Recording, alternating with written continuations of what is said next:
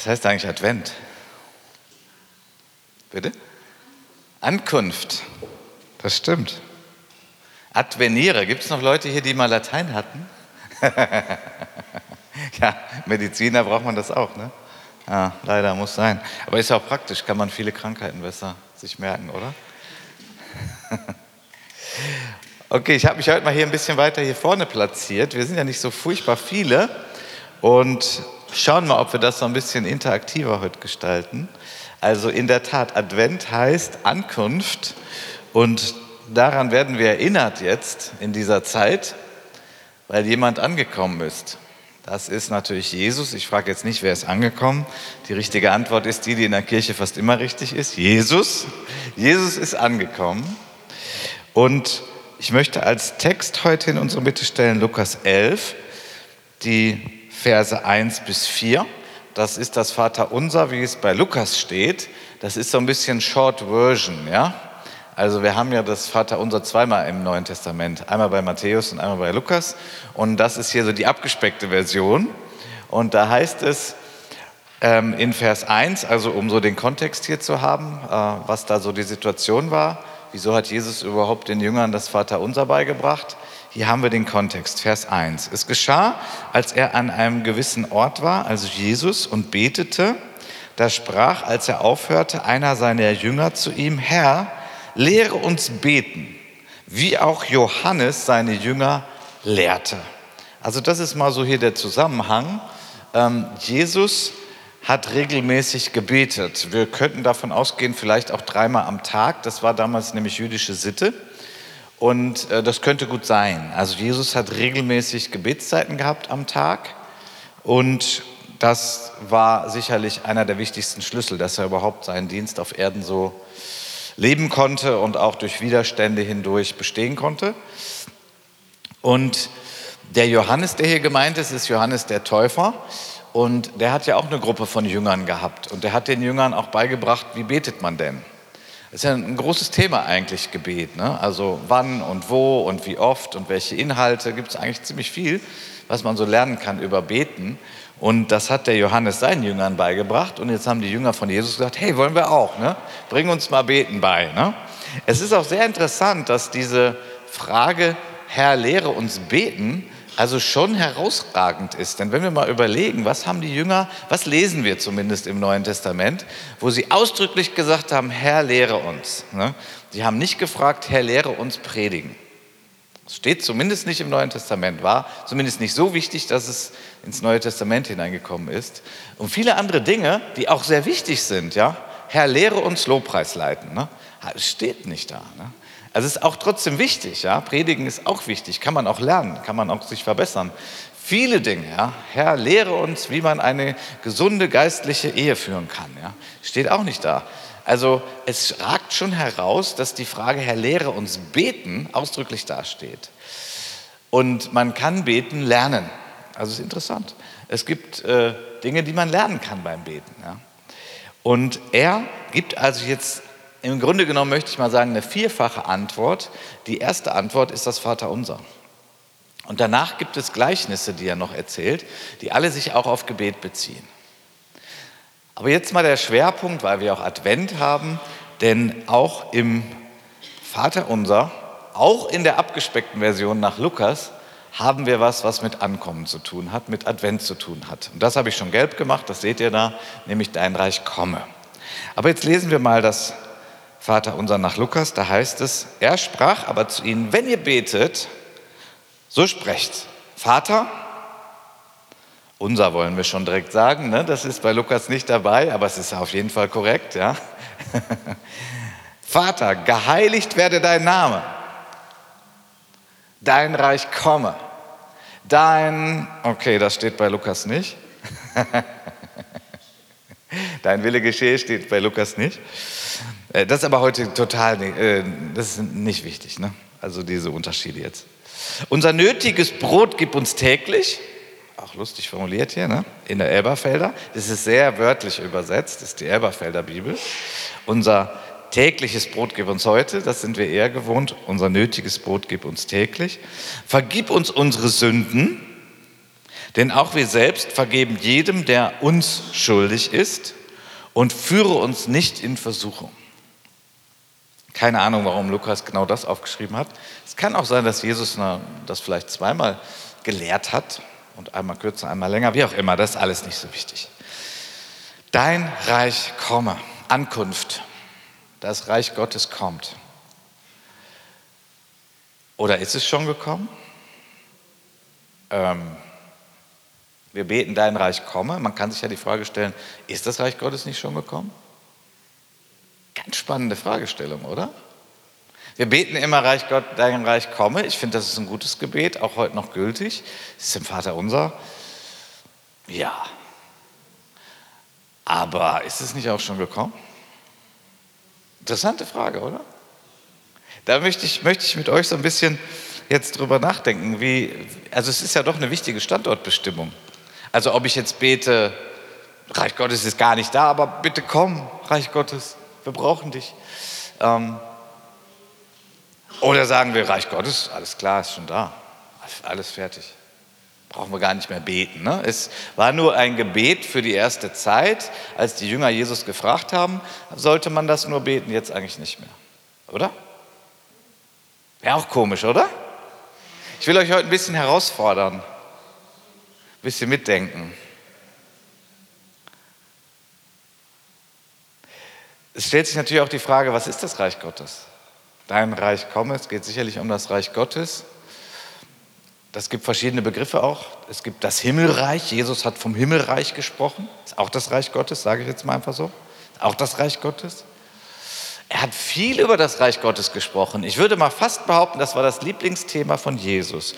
Nun bin ich Pastor und wir sind hier in einer Gemeinde und als Pastoren lieben wir es, über Gemeinde zu predigen und dass Gemeinde eigentlich das Größte und Wichtigste ist. Äh, wie ist eigentlich das Verhältnis von Reich Gottes und Gemeinde Jesu? Es ist nicht exakt dasselbe. Wir sollen nicht beten, deine Gemeinde komme, sondern dein Reich komme. Ja, auch, auch interessante Fragen, oder? Ich weiß nicht, ob du heute bereit bist für so Fragestellungen hier, ähm, aber das regt uns ja auch an, oder? Über wichtige Dinge nachzudenken. Jesus hat gesagt, ich werde meine Gemeinde bauen. Und selbst die finstersten Angriffe werden das nicht zerstören. Die Gemeinde wird es immer geben. Aber das Reich Gottes ist nicht identisch mit Gemeinde. Das Reich Gottes, würde ich mal behaupten, ist noch größer als die Gemeinde, weil zum Beispiel, wenn ihr an euren Arbeitsplätzen seid oder im Studium oder zu Hause ähm, und äh, Kinder großzieht oder eure Ehe führt, äh, das ist auch alles Reich Gottes. Also da ist es gut, wenn man das Reich Gottes mäßig macht. Aber die Gemeinde ist schon extrem wichtig, weil die Gemeinde ist nämlich eine und vielleicht die wichtigste Manifestation des Reiches Gottes in dieser Zeit, in der wir leben, weil das Reich Gottes ist unsichtbar, aber es will sich immer wieder manifestieren, konkretisieren, körperlich werden. Und da sind wir wieder ganz klar bei Advent und bei Weihnachten. Denn da wurde das Reich Gottes körperlich in der Person von Jesus. Was, was, was ist eigentlich das Verhältnis von Jesus und dem Reich Gottes? Also ich, ich möchte es mal so machen, um es anschaulich zu machen, und ich glaube, dass es ziemlich stark den Kern trifft. Jesus ist der König in dem Königreich Gottes. Jesus ist der König im Königreich Gottes. Und König ist uns heute nicht mehr so vertraut. Also er ist der absolute Chef und Boss. Ein Königtum, eine Monarchie hat einen König. Und ich sage jetzt mal so, wie früher Königreiche waren. Heute gibt es auch noch Könige, die haben aber fast nichts mehr zu sagen, die repräsentieren halt irgendwie, ja, King Charles und so, äh, die repräsentieren noch, die haben aber nicht mehr so viel zu sagen. Aber frühere Königreiche waren ja in der Tat so, der König ist der Bestimmer, ist der Boss, ist der Chef, der sagt so, dann ist das so. Wir sind Demokratie gewohnt, was ich ziemlich gut finde übrigens, Demokratie, aber ähm, Königtum, Königreich Gottes heißt, es gibt einen König und das ist der Bestimmer und das ist Jesus. Es gibt also ein Reich Gottes und da ist Jesus der König. Und dieser König kam in diese Welt. Und das war schon mal ziemlich strange. Wenn ein König kommt, um sein Reich zu etablieren, dann tut er das normalerweise nicht, dass er armselig in einer Krippe geboren wird, von Eltern, die große Herausforderungen hatten, einer sehr jungen Mutter unter Verfolgung. Oh, es ist alles so gar nicht königlich, oder? So nicht, wie wir das heute machen würden, oder? Wenn wir an Könige heutzutage denken, denken wir an Gold, an einen Thron, an Ehre, an Einfluss und so. Nächste Frage, wie ist das denn nun bei Jesus? Was für ein König ist denn der? Das total hilfsbedürftige Baby in Windeln, in der Krippe? Oder der glanzvolle König in Prunk und Herrlichkeit?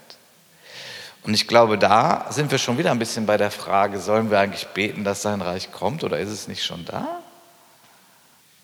Also es ist in der Tat so, wenn man dies, die ganze Bibel anschaut und das ganze Neue Testament und nicht nur eine Bibelstelle nimmt, müssen wir ein bisschen was aushalten und das ist einerseits und andererseits. Müssen wir ein bisschen aushalten. Das Reich Gottes ist schon da. Das stimmt total, 100 Prozent, volle Kanne. Jesus der König des Reiches Gottes, ist wirklich gekommen in diese Welt. Und im Heiligen Geist ist er immer noch da. Aber es auch, dass das Reich Gottes noch nicht vollends gekommen ist? Warum? Weil König Jesus regiert, wo er regiert, ist das Reich Gottes, aber noch gibt es Ablehnung seiner Regentschaft.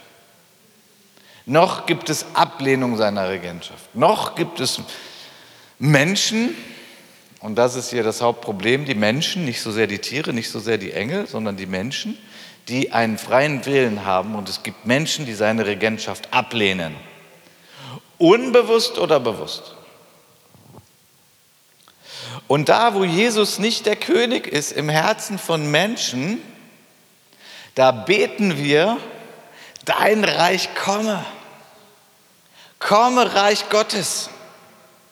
Und wenn wir schauen, wie unsere Welt läuft, was sich abspielt, dann können wir damit ziemlich viel erklären, nicht alles, aber ziemlich viel erklären, warum es so viel Chaos gibt, so viel Bösartigkeit gibt, so viel Streit gibt, so viel verschiedene Meinungen und Rechthaberei und Spaltungen. Das ist überall da wo Menschen nicht im Einklang sind mit dem König Jesus.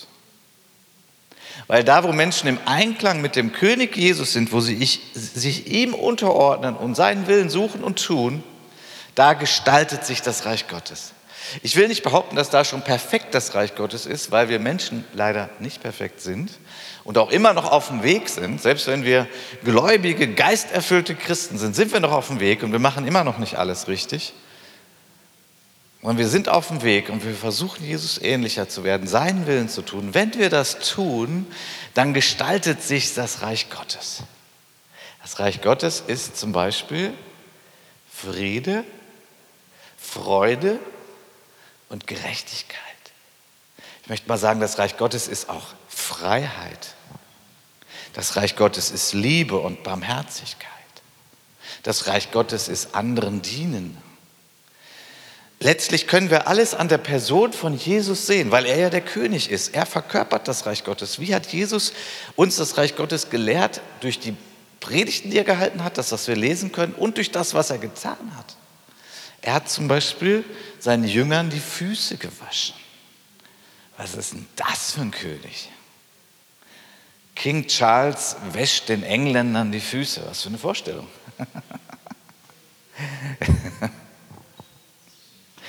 Reich Gottes heißt also nicht Menschen dominieren und zwingen und manipulieren. Das ist alles nicht Reich Gottes. Das ist eher das finstere Reich dieser gefallenen Welt. In dieser gefallenen Welt wird manipuliert, wird dominiert, wird gezwungen, wird Gewalt ausgeübt, verschiedensten Ebenen, ja, Gewalt in Beziehungen, in Ehen, bis hin zu Kriegen, die geführt werden. Gewalt wird ausgeübt. Das Reich Gottes übt keine Gewalt aus. Das Reich Gottes lädt Menschen ein, König Jesus zu erkennen und anzuerkennen und leben zu wollen, wie er ist. Das ist das Reich Gottes. Und deswegen nochmal finde ich, ist die Gemeinde extrem wichtig. Weil die Gemeinde ist der Ort, wo Menschen sagen, Jesus, du bist unser König, wir lernen von dir und wir wollen leben, wie du es uns vorgelebt hast. Und deswegen ist die Gemeinde der Ort, wo das Reich Gottes sich verkörpert. Und das ist ziemlich wichtig, weil Gott will sich immer verkörpern. Er möchte, dass sein Reich konkret wird und nicht eine theologische Idee ist. Mit theoretischen Ideen kann man nicht so viel anfangen. Was der Mensch braucht, ist Leben, ist, muss anfassbar sein, muss konkret werden. Also, kleine Nebenbemerkung, ich bin auch ein Theoretiker, ich forsche auch gerne, ich lese viel. Das ist nicht per se falsch, aber letztlich muss jede Theorie letztlich irgendwo dahin münden, dass es Menschen dient. Sabine, wenn man Medizin studiert, gibt es ganz viel Theorie. Und das ist auch gut und das ist auch richtig so. Auch Forschung, medizinische Forschung, gute theologische Forschung, ist alles gut, ist alles richtig, ist wichtig. Aber wann freut man sich so richtig? Naja, wenn sich das irgendwann verkörpert und wenn das irgendwie mal einem Menschen hilft, oder? Weil sonst, pff, was soll's. Schlaue Bücher gibt es genug. Ja, ich lese auch viel, aber es gibt auch Sachen, die braucht man nicht. Braucht kein Mensch. Letztlich, was es braucht, ist eine Verkörperung des Reiches Gottes. Und hier staunen wir in der Weihnachtszeit, was Gott gemacht hat. Er hat sich verkörpert unter den Menschen. Er hat das Reich Gottes nicht angeschrieben an den Himmel und das Engel irgendwie so wie heute vielleicht Flugzeuge, so ein Banner hinter sich herziehen, da steht dann irgendwas drauf, irgendeine Message, ja. So, das hätte Gott ja auch machen können, ja. Engel fliegen irgendwie über den Himmel, durch den Himmel und haben so ein Banner hinter sich, da stehen dann irgendwie ein paar Gebote drauf, sagt Gott, haltet euch dran, das ist das Reich Gottes. Nein, er ist den Weg der Verkörperung gegangen. Er wurde körperlich, er wurde anfassbar, er wurde Mensch. Das ist Weihnachten. Und die Gemeinde ist jetzt die Verkörperung des Reiches Gottes. Aber eben nicht nur, wenn wir Gottesdienst feiern, sondern auch dadurch, dass wir lernen und zur Gemeinde zu gehören, verkörpern wir da, wo wir sind, das Reich Gottes. So, wenn wir beten, dein Reich komme, dann ist das eigentlich eine sehr umfassende Bitte, die ganz, ganz viel enthält. Unter anderem enthält sie, dein Reich komme. Wir können ganz praktisch beten, dein Reich komme durch mich an dem Ort, wo ich hingestellt bin. Dein Reich komme an die Universität, weil du bist in mir und dort hast du mich hingestellt. Dein Reich komme in meiner Gemeinde ähm, aber ist doch schon Reich Gottes, oder? Ja, in der Gemeinde ist schon viel Reich Gottes, aber es gibt auch noch Sachen, die sind noch verbesserungswürdig. Auch in der Gemeinde Jesu. Ja. Dein Reich komme, da wo ich bin, in dem Haus, in dem ich lebe. Zu, Reich Gottes komme durch mich zu meinen Nachbarn. Das ist das Gebet, dein Reich komme, das ist noch viel mehr, das Gebet. Da sind so viele Facetten drin, aber das ist eine konkrete Facette. Wenn du nachher nach Hause gehst und fragst dich, was hat er da eigentlich heute gepredigt und was war das eigentlich? Gab es da irgendwas, was ich mit nach Hause nehmen kann? Dann nimm doch das mit nach Hause.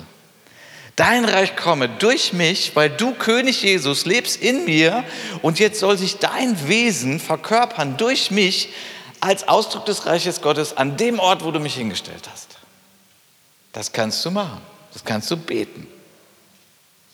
Und dann sagt der Heilige Geist zu dir, klingel bei deinem Nachbarn und sag ihm, ich will ihnen jetzt die Füße waschen. Na okay, vielleicht sollten wir das nicht tun, nicht tun, ja. Vielleicht sollten wir das nicht tun, aber ähm, vielleicht fällt dir ja irgendwas ein, was so ein bisschen so was ähnliches wie Füße waschen ist. Vielleicht hast du einen kranken Nachbarn, der hat eine große Sorge. Er, er weiß gar nicht, wie er sich das nächste Essen einkaufen soll. Und der ist so einsam und traut sich auch nicht jemand zu fragen. Und du klingelst bei ihm und fragst, ähm, wenn Sie wollen, ich kann, wenn ich gehe sowieso einkaufen, soll ich Ihnen was mitbringen? Okay? Das ist Füße waschen übersetzt in die Situation. Ja, denn Füße waschen meint ja, wir sollen bereit sein, anderen Menschen zu dienen. Das ist ja, was Jesus gesagt hat. Es gibt auch Kirchen, die haben das integriert in ihre Liturgie, so wie Abendmahl feiern, waschen die Füße. Kann man machen. Kann man machen. Aber ich glaube, dass Jesus auf jeden Fall damit ausdrücken wollte, wir sind berufen, Diener für andere zu sein. Nicht über sie zu herrschen, nicht sie zu dominieren, nicht sie zu bestimmen, nicht sie zu zwingen. Immer wenn die Kirche das gemacht hat, in der Kirchengeschichte gibt es da traurige Kapitel, dann war das gar nicht gut fürs Reich Gottes. Leiden wir bis heute drunter. Ja, aber ihr Christen, ihr habt auch Kreuzzüge gemacht. Äh, ja, stimmt, sorry, das war nicht gut. Nein, das war nicht das Wesen Jesu, mit Kreuzzügen, mit Gewalt Menschen zu überzeugen, sie müssten jetzt auch Christen sein. Das funktioniert nicht. Äußerlich, ja, aber im Herzen nicht. Das ist nicht dein Reich komme. Dein Reich komme ist das Königreich Gottes komme. Wenn wir so beten, dein Reich komme, dann ist mir neulich, als ich selbst eine Predigt gehört habe, eine Sache sehr aufgefallen, die ich auch sehr praktisch finde für unsere Zeit. Wenn wir das mitbekommen, die Kriege in der Ukraine und im Gazastreifen, und das sind ja nicht die einzigen Kriege, das sind die, die jetzt ganz vorne sind, immer in den Nachrichten, ähm, dann ist in meinem Herzen eigentlich zu beten, Herr, mach das schnell zu Ende, lass das einfach aufhören und dass die Menschen sich nicht mehr kaputt machen. Und ja, also ich muss immer aufpassen, Kopfkino, wenn ich mich da rein denke, wie Menschen jetzt leiden und was da alles passiert. Ich persönlich habe mir eine Grenze gebaut. Ich gucke mir solche Videos nicht an. Ich will das nicht sehen. Mir reicht das schon, wenn ich die Interviews lese, was die Hamas gemacht hat. Das ist einfach, ich würde mal sagen, das ist, das ist unter dem Niveau von Tieren was da passiert ist. Ja, das ist grausamer, als was Tiere machen.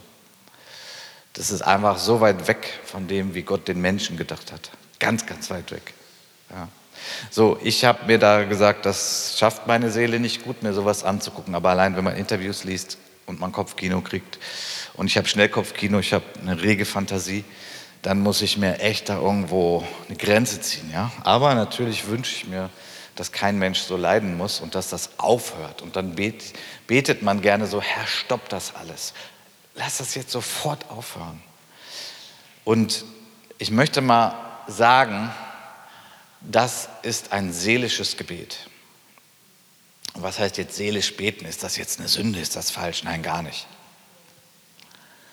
Aber es ist nicht wirklich ein geistliches Gebet. Was meine ich damit? wenn wir das beten, und das dürfen wir beten, natürlich, ja, auch im Sinne von Herz ausschütten vor Gott. Aber wenn wir das ganze Neue Testament lesen und wenn wir lesen, wie Gott so die Geschichte gestalten wird und was so passiert und dass der Mensch immer noch einen freien Willen hat, dann ist das wahrscheinlich nicht ein Gebet, was sich sofort erfüllen wird. Dass einfach die Menschen sich nicht mehr so, so ein Leid antun. Ich glaube nicht, dass das so, wir beten können und dann ist zack auf einmal Ende und dann bekehrt sich die ganze Hamas und schreibt ihre Grundkarte um. Also ihr Hauptziel ist, Israel auszulöschen. Das ist ihre Identität. Ähm, ja, ich glaube nicht, dass wir so beten können mit der Erwartung, dass das sofort erfüllt wird. Weil Jesus auch über die letzte Zeit gesprochen hat und über Dinge gesprochen hat, die passieren, die eskalieren, die sich steigern. Und das ist alles nicht der erste Wille Gottes. Das ist ganz wichtig. Das, was da passiert, ist nicht der erste Wille Gottes. Der erste Wille Gottes, den gab es mal im Garten Eden. Und der erste Wille Gottes hieß, von dem Baum, das sollt ihr nicht essen. Das war der erste Wille Gottes. Und wenn das eingehalten worden wäre, hätten wir immer den ersten Willen Gottes. Und dann hätten wir wirklich immer Reich Gottes. Und dann hätten wir Frieden und wir hätten Gerechtigkeit, wir hätten Freude und wir hätten Freiheit. Dazu waren wir Menschen berufen, so war es auch im Paradies. Bis der Mensch entschieden hat, durch die Einflüsterung des Teufels. Wir wollen nicht, dass er König über uns ist. So können wir wieder das Reich Gottes hier fassen. Der König, Jesus, Gott als König, wenn der König ist, ist es gut. Das Paradies war super, bis die Menschen gesagt haben, wir wollen nicht, dass du König über uns bist. Haben sie das gesagt? Haben sie so nicht gesagt, haben sie aber getan. Wenn der König sagt, was Gesetz ist, und er sagt, den Baum nicht, dann wäre alles gut gewesen. Aber die Menschen, können wir vielleicht auch sagen, wir Menschen, ist so die Frage, Wie viel Demut und Selbsterkenntnis haben wir? Wir sagen immer wieder mal, nee, nee, will ich jetzt nicht. Die Folge ist Chaos, die Folge ist Schmerz, die Folge ist Leid, Spaltung, Einsamkeit, Depression. All das sind Folgen davon, dass die Menschen gesagt haben, wir wollen nicht, dass du König über uns bist. Vielleicht ist das auch heute noch eine praktische Frage, die du bewegen kannst. Darf Jesus König in deinem Leben sein? Und König in dem Sinne, was er sagt, ist Gesetz. Ja, aber ja, wir sind so doch mit einem sehr eigenen Kopf unterwegs. Und von daher ist es die Frage. Und wenn wir jetzt so beten, Herr, mach doch einfach das, ja, ich finde, das ist so ein richtig herrliches Kindergebet und ich hoffe, ihr versteht das richtig. Ich meine das nicht abwertend. So ein Kindergebet ist so, Herr, mach Schluss, dass es keine Kriege mehr gibt und kein Mensch mehr leidet. Das ist ein seelisches Gebet, das darf sein, aber es ist kein geistliches Gebet. Warum sage ich das? Weil mir ist immer so wichtig, wenn ich, wenn ich so von was überzeugt bin, dann will ich das auch machen, dann will ich auch, dass es funktioniert. Ich weiß nicht, ob du auch so bist. Ich mag nicht uneffektive Dinge tun, mag ich überhaupt nicht. Ich möchte effektiv beten. Wie können wir effektiv beten? Ja, wir beten effektiv, wenn wir im Sinne Gottes beten und in Einklang mit seiner Schrift beten. Und da stellen wir fest, wenn wir die Offenbarung lesen und wenn wir die gesamte Schrift anschauen, bestimmte prophetische Texte aus dem Alten Testament, Ezekiel, Jesaja, die ja ganz stark in die Offenbarung eingeflossen sind, dann stellen wir halt fest, der Kampf tobt noch. Der Kampf tobt noch. Das finstere Reich dieser gefallenen Welt, der Einflussgeber, der Teufel, ist zwar besiegt, aber noch nicht endgültig in Ketten. Und immer noch entscheidet der Mensch, wer sein König ist. Und natürlich gibt es kaum Menschen, die sagen, der Teufel soll mein König sein. Aber wenn wir sagen, ich bin mein König und ich lasse mir von gar keinem was sagen und von Gott schon gar nicht, dann sind wir schon reingefallen auf die Manipulation des Teufels. Teufel sagt selten, hier, ich bin hier ein ganz fieses Wesen, ich will dich kaputt machen, aber jetzt bitte lass mich mal dein König sein. Das macht er natürlich nicht. Aber er flüstert Menschen Dinge ein, immer noch. Weil immer noch die Zeit ist, wo wir Menschen uns entscheiden für Jesus. Und wenn wir uns nicht für Jesus entscheiden, entscheiden wir uns leider gegen ihn. Und dann sind wir Teil dieser gefallenen Welt mit den ganzen Täuschungen und Manipulationen und Ängsten und Druck und deswegen heißt Advent Ankunft. Und die Frage, die ich mir und uns heute stellen möchte, ist, ist Jesus unser König? Darf Jesus unser König sein? Und König heißt eben auch, was er sagt, das tue ich. Das ist Advent. Der König Jesus kommt an in meinem Herzen und in meinen Gedanken und er darf wirklich König sein. Und wenn er König ist in meinem Leben und ich tue, was er sagt, dann verkörpere ich Reich Gottes. Ist das nicht schön? Dann verkörpere ich Reich Gottes. Dann lebt durch mich Reich Gottes. Und wie sieht das denn aus? Ja, so herrlich schillernd und ich bin dann wichtig und groß und so. Hm, können wir wieder bei Jesus schauen. Wie war das denn bei Jesus? Er wurde abgelehnt.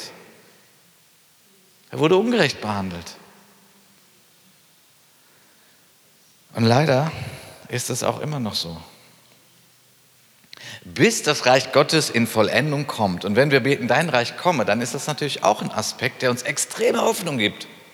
Wenn man sich den, die Entwicklung unserer Welt anschaut, und ich würde mal sagen, ich kann so auf 40, 45 Jahre zurückblicken, wie ich erlebt habe, wie die Welt sich entwickelt. Also so irgendwann mal, auch als Zehnjähriger habe ich schon was wahrgenommen, aber gut, irgendwann stieg das Bewusstsein, das Verständnis, der Intellekt, so vielleicht mit 15 und wenn ich denke, als ich 20 war, als ich 25 war, so wie entwickelt sich diese Welt? Da muss ich sagen, es gibt sehr schöne, gute Entwicklungen, sollten wir nicht komplett unter den Tisch fallen lassen.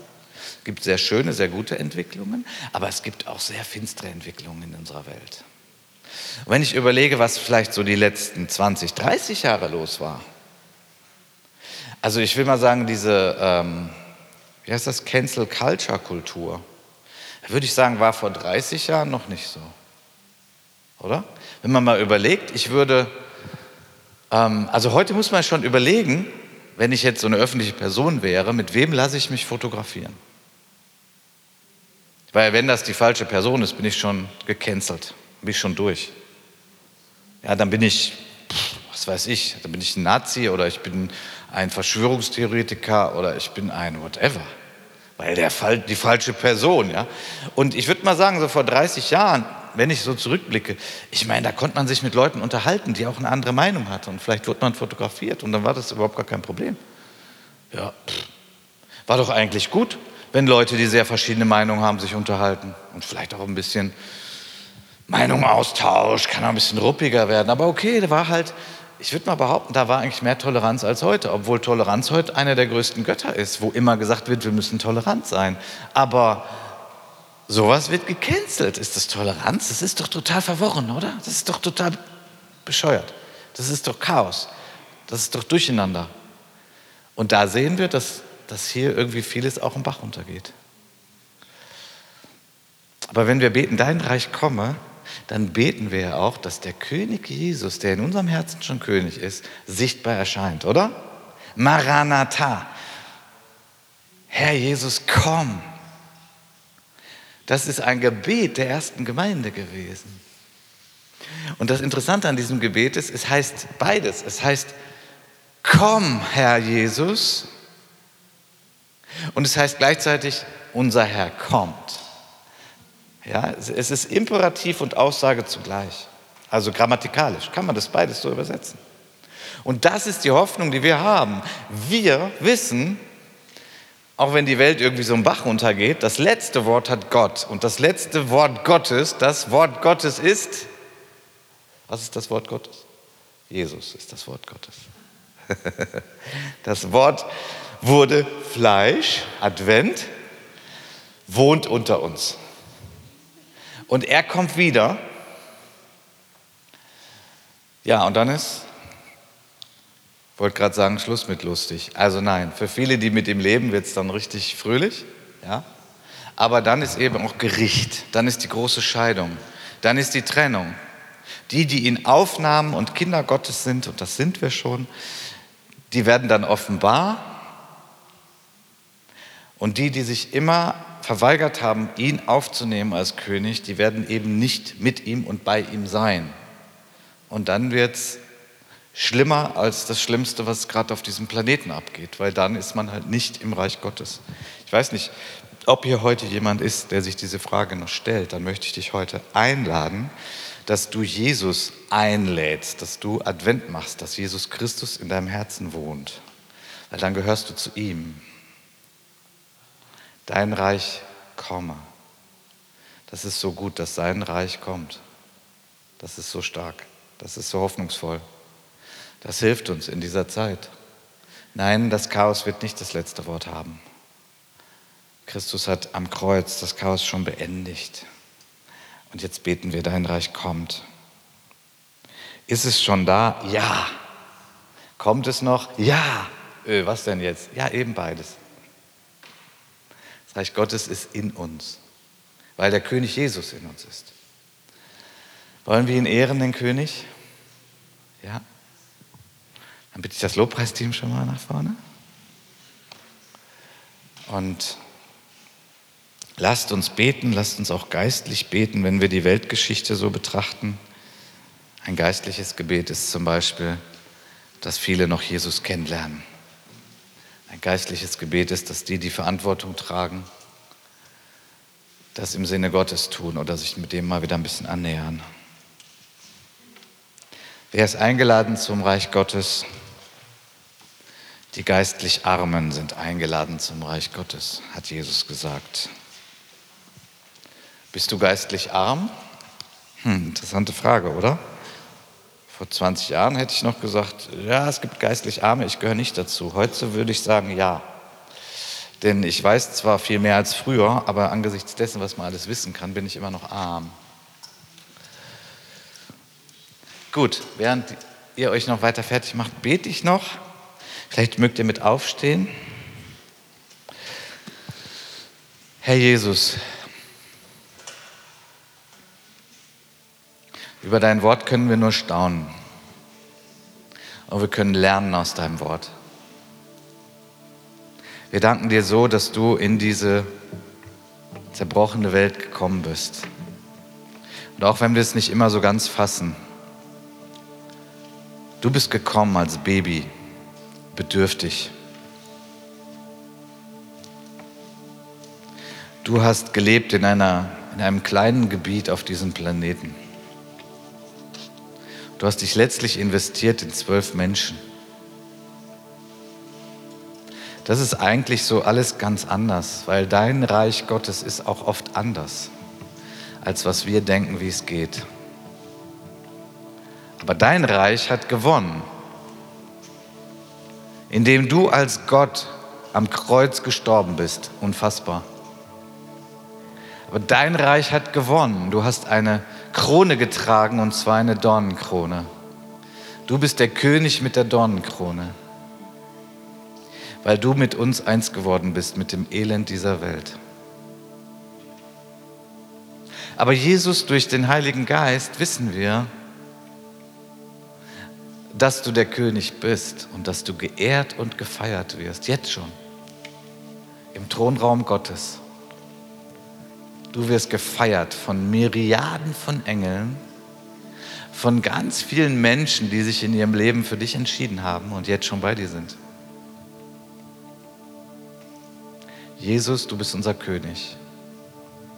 Und wir bitten dich, Geist Gottes, komm und hilf uns, dass wir bereit sind, in unserer Zeit, da wo wir von dir hingestellt wurden, das Reich Gottes leben, indem wir dich leben, so leben, wie es dir gefällt.